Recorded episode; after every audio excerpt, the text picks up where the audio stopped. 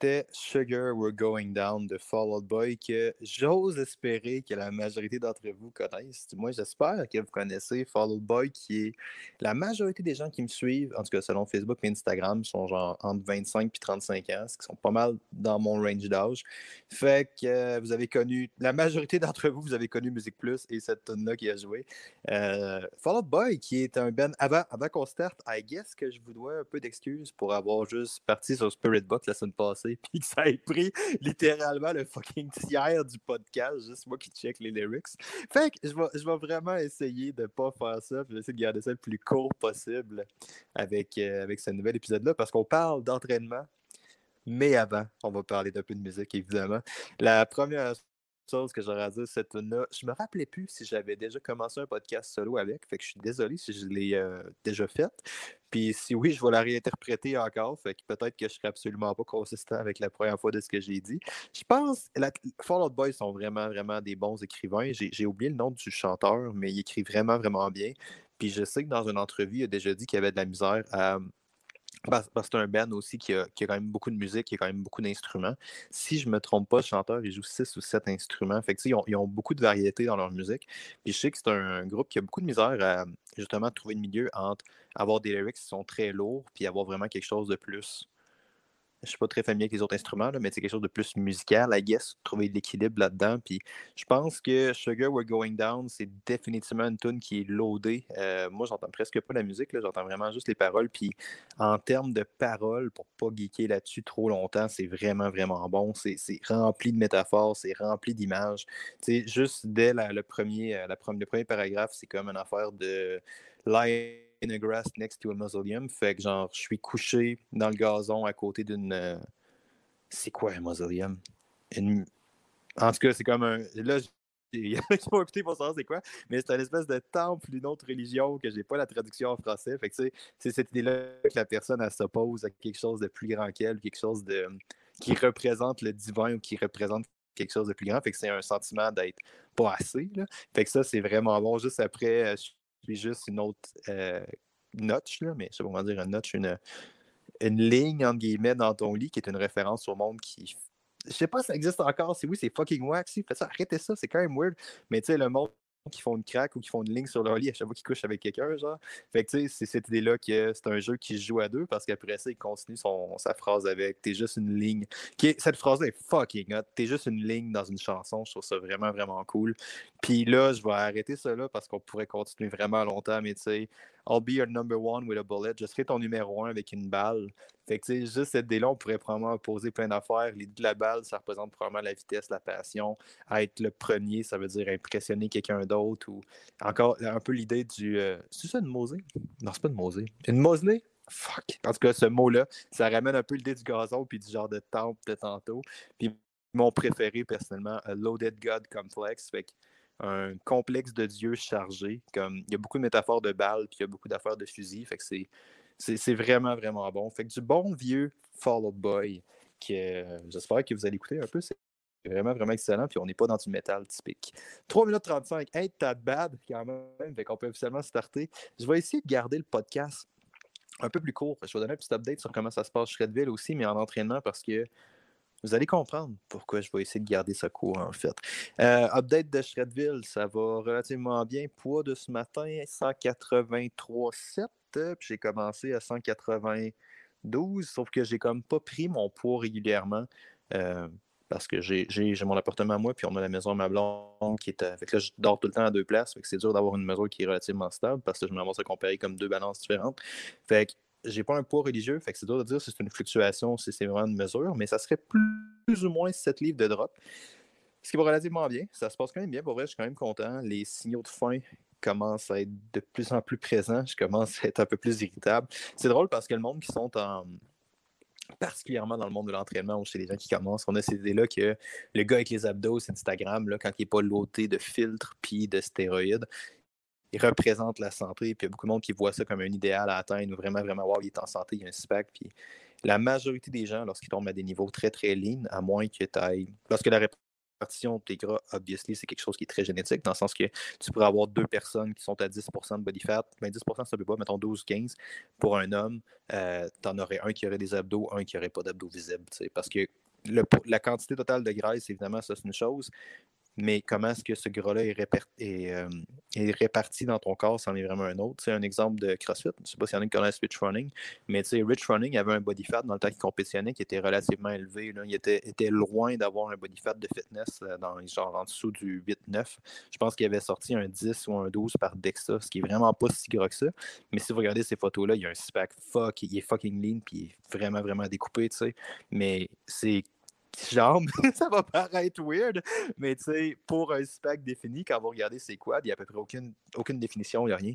Fait que ça veut dire que tout son gras est dans ses quads, fait que son sa quantité de graisse totale n'est pas alarmante, il est dans des niveaux où est-ce qu'il pourrait performer de manière relativement optimale, mais tu sais, ces abdos sont trompeurs un peu, justement, parce qu'il y a une grosse partie génétique dans la répartition des gras. Puis la majorité des gens, lorsqu'on va tomber à un niveau vraiment, vraiment lean, genre abdos définis, va commencer à avoir des compensations santé qui, dans mon cas, à moi, euh, on est on n'est pas majeur encore parce que ça fait juste quatre semaines. Là. Je starte ma cinquième semaine live.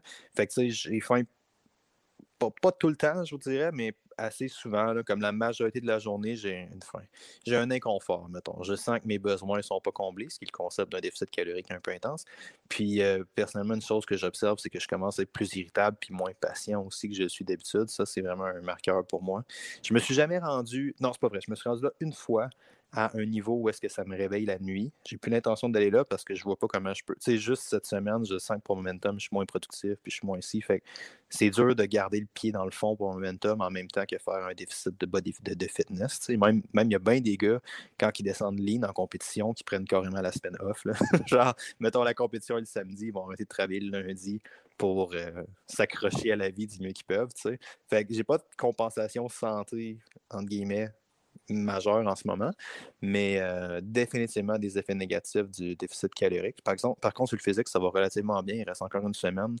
Je pense pas être capable d'atteindre le 4-pack, mais je devrais avoir les deux du haut, puis après ça, je vais essayer de le maintenir. Fait que ça serait ça le plan concrètement. Ah, puis oui, une autre affaire. Le monde s'imagine que genre des abdos, ça apparaît d'une shot. Genre, t'arrives, puis c'est juste genre, boum, tes abdos pop, man, puis ça finit là. Mais c'est vraiment, vraiment progressif, tu sais. Puis il y a une grosse différence entre un 2-pack, un 4-pack, puis un 6-pack pour la majorité des gens. L'écrasante majorité des gens, un 6-pack, c'est absolument pas maintenable. Un 4-pack, je dirais, c'est une bonne génétique peut-être. Mais un 2-pack, je pense, pas mal tout le monde pourrait probablement aspirer à quelque chose. Ben, je sais pas. Non, c'est pas vrai, je ne serais pas ça. Je sais pas à quel point tout le monde peut aspirer à ça ou non. Mais c'est ça. Puis tu sais, je pense un, truc qui est fait aussi, c'est qu'il y a plein des filles qui vont commencer à perdre leurs règles puis tout. Fait que obviously, quand t'es là, t'es rendu bas un peu, mon homme. Fait que petite intro un petit peu trop longue par rapport à Shredville. Ça se passe super bien. Il reste une semaine. Le monde dans le défi, par exemple, ont vraiment des meilleurs résultats que moi. Fait que je suis content et complexifié en même temps. Mais que veux-tu? On n'a pas le test qu'on veut dans la vie. Fait que pense pas mal tout le monde, ça se va bien. Il me reste un suivi à faire cette semaine avec le monde, fait que j'ai bien hâte de prendre de leurs nouvelles aussi puis de voir comment ça se passe à ce niveau-là. Fait que c'est pas mal ça. Shredville, Followed by, Ready to Go dans le sujet du podcast aujourd'hui que je vais essayer de garder un peu plus court. Je vais essayer de garder mon podcast en dessous des 25 minutes, mais je suis pas particulièrement bon pour faire ça. Puis la raison pour laquelle je veux garder ça simple, c'est principalement à cause que, justement, ce sujet-là est tellement complexifié pour rien que ça me fait capoter. Puis particulièrement en entraînement, genre, tu sais, il y a tellement du monde qui ont des... On, dirait, particulièrement avec l'heure, je comprends que la, la, capacité d'attention d'un humain moyen pas diminue, mais est comme courte un peu. Fait que c'est pour ça que les médias sociaux répondent à ça avec tout le temps des vidéos un peu plus courtes. Mais tu sais, tu regardes juste les Reels Instagram ou j'ai pas Snapchat, j'ai assez de médias sociaux dans ma vie. Ou tu sais, juste Snapchat ou TikTok, où est-ce que le média devient de plus en plus court dans, la façon qu'il est produit puis dans la consommation. Tu, sais. tu regardes comment c'est fait, c'est juste des exercices, c'est juste des types d'entraînement, mettons, qui pop avec juste un espèce de petit montage de toutes les différentes vidéos puis tout. Fait que tu sais, tous les différents exercices. Fait que tu sais, c'est facile de croire quand tu promènes ces médias sociaux que la solution de l'entraînement, c'est les exercices. Puis il y a bien du monde, quand ils vont vendre un entraînement ou qu'ils vont vendre un programme, ils vont vendre un changement d'exercice. Puis il y a bien du monde qui s'attendent à ça. Puis c'est une énorme erreur. c'est vraiment, vraiment une grosse erreur parce que on risque de paraître choquant. Genre, c'est pas tant les exercices qui vont te donner des résultats tant que ça, ultimement. ce qui te permet d'avoir des résultats dans le gym, c'est pas le fait que tu fais du back squat ou un goblet squat. oui, il y a certains concepts qui vont faire plus de sens dépendant de la, dépendant de la phase d'entraînement puis dépendant des trucs, mais sans tomber dans des concepts de périodisation avancée, il y a cette idée-là que le monde a des workouts qui sont tout le temps trop complexes par rapport à ça, puis qui vont sauter sur des exercices en pensant que c'est ça qui va changer de quoi. Là. Puis, tu sais, je vais vous illustrer ça de manière très, très simple. D'un point de vue de survie, parce que notre corps, il pense pas mal juste ça en survie. D'un point de vue purement de survie, c'est quoi l'intérêt? De rajouter de la masse musculaire sur ton corps, d'améliorer une shape d'une quelconque manière. Donc, on parle vraiment de sculpter du muscle, sculpter un physique. Fait d'ajouter. Puis c'est là l'intérêt de la musculation. Arrêtez d'aller au fucking gym pour brûler des calories, puis choisir vos fucking workout en fonction de qu'est-ce qui fait brûler le plus de calories, à moins, à moins que c'est ce que vous vouliez faire. Mais tu sais, l'idée d'aller au gym, c'est de bâtir un peu de masse musculaire, de sculpter son physique, entre guillemets, si vous dans ce genre de truc-là. Ben, à moins que vous aimez ça brûler des calories, pas brûler des calories, parce qu'il n'est normalement pas le cas. Mais l'idée au gym, c'est de bâtir de la force, de bâtir de la masse musculaire, de sculpter son corps et son physique. Là. Typiquement, c'est pas mal ça l'idée. Puis, euh, quand on rentre dans ce sens-là, c'est quoi l'intérêt d'acheter de la masse musculaire ou de développer de la masse musculaire à des spots locaux? C'est quoi l'intérêt pour le corps d'acheter une dépense qui est 100% superflue à la vie, dans le sens que tu rajoutes des cellules sur le corps, qui sont des cellules musculaires, certes, mais tu rajoutes une dépense, c'est quoi l'intérêt? Ben, c'est pas compliqué, c'est pour répondre à un besoin, right? C'est cette idée-là que le mode de vie ou la, demande qui est mise sur le, corps de nécessite plus de masse musculaire sur une base régulière. C'est une adaptation qui est 100% normale. Fait c'est ce mécanisme-là qu'il faut avoir dans le gym. C'est ça la fonction d'acheter de la masse musculaire. Puis si tu es occupé à changer tes workouts tous les fucking jours ou que tu n'as pas de consistance dans tes exercices puis que tu changes de workout puis tu penses que la solution réside dans les entraînements, le fait de varier, ta variété t'empêche carrément de mesurer puis de quantifier qu'est-ce qui t'amène le plus de résultats, qui est ton évolution dans le temps. Puis c'est juste ça qu'on fait dans le gym, dans le fond. Là, j'ai fini ma parenthèse, j'embarque là-dessus. Bon, cette évolution-là dans le temps est vraiment, vraiment fucking importante. C'est ça qui t'amène des gains. Puis à partir du moment où est-ce que tu es comme désillusionné, désillusionné, non compliqué, ou est-ce que tu n'as plus d'illusions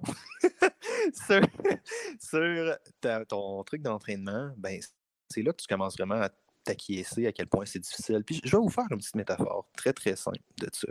Euh, j'ai passé la dernière année, pas mal, je sais pas, j'ai commencé quand. J'ai fait un an de quantum training.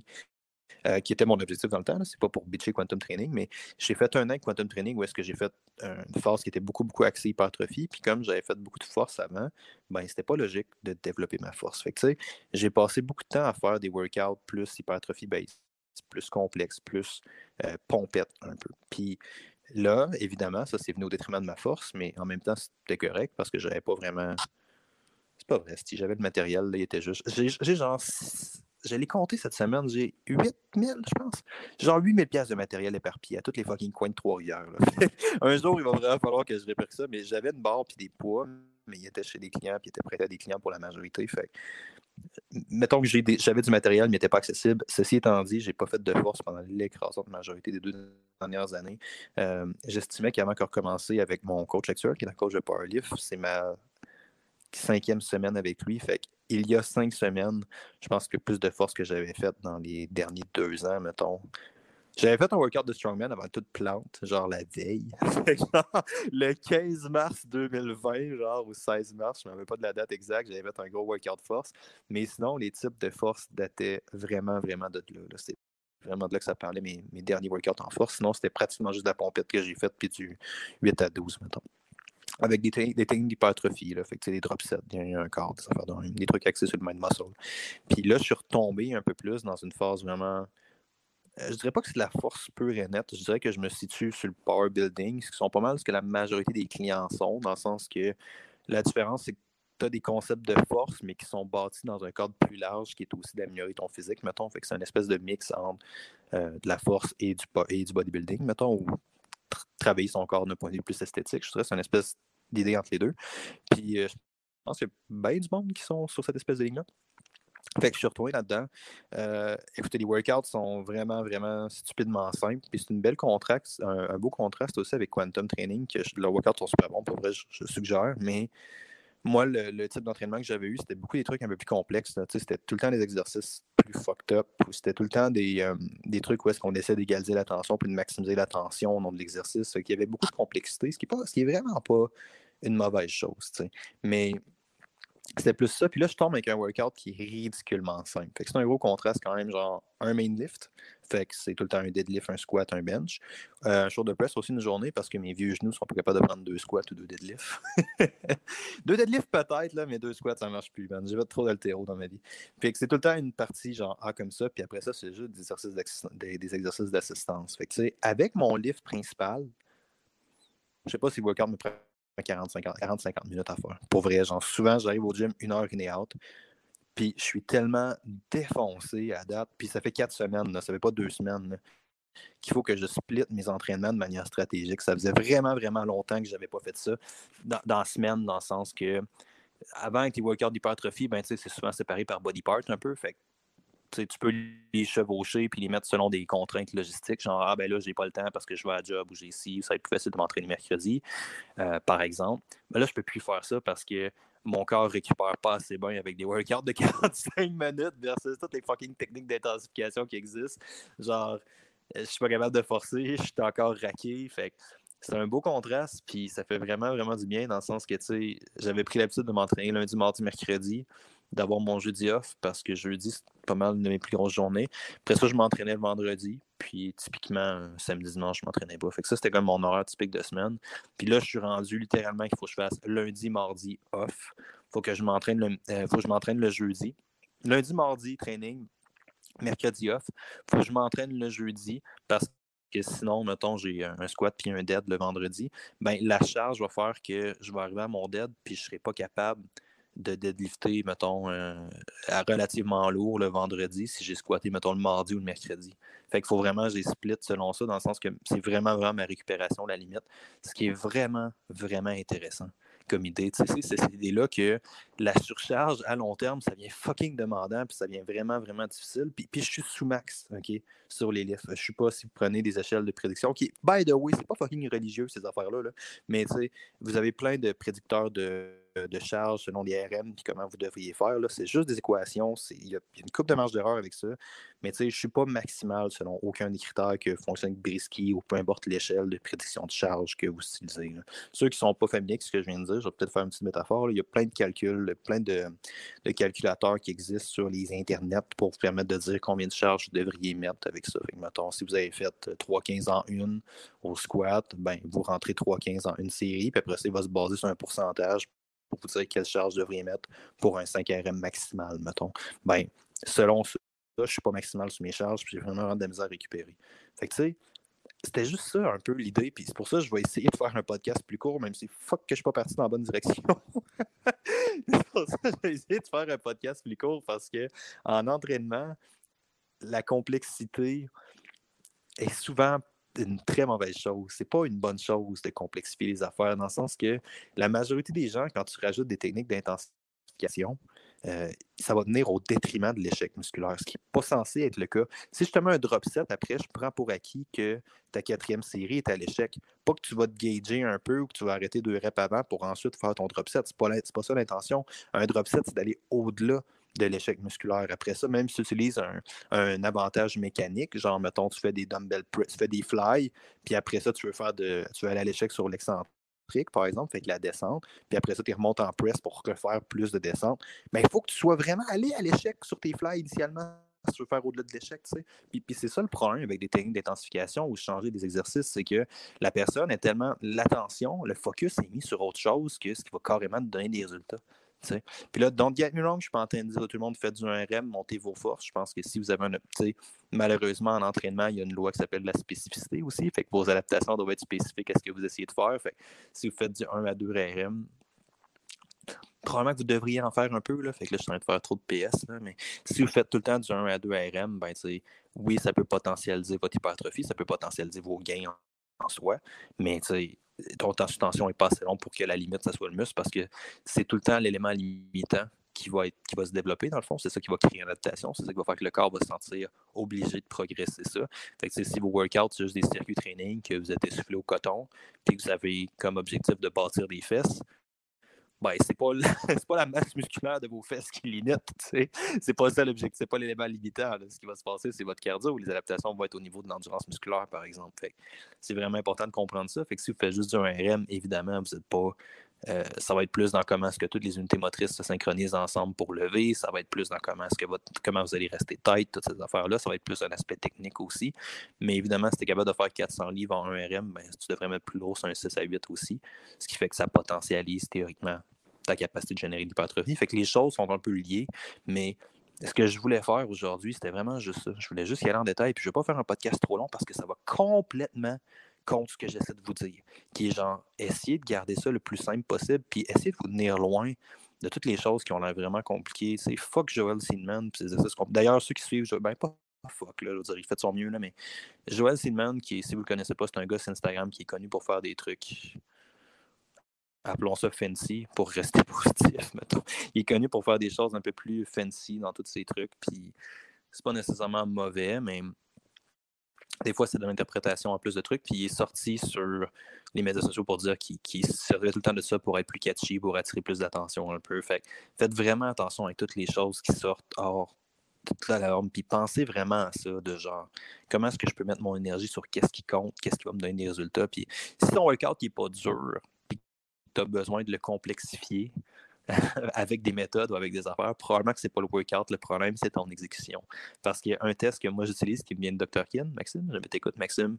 Merci de m'avoir transmis bien des affaires. Puis ça, entre autres, c'est que si tu n'es pas capable de te péter sur une série de 8, si je te mets un 3x8 puis tu n'as pas peur du workout, puis tu n'es pas capable de vraiment le pousser comme du monde, puis de tuer sur ta dernière série, tu n'es pas rendu à la technique d'intensification. Puis malheureusement, la majorité des gens sont pas là, puis ils vont juste se perdre dans cette espèce de fluffiness-là, puis dans tous les petits détails sexy de l'entraînement en oubliant que, tu sais, je vous donne un exemple bien simple, puis après ça, je vous laisse parce que je veux garder ça simple, puis je suis pas très bon pour garder ça simple.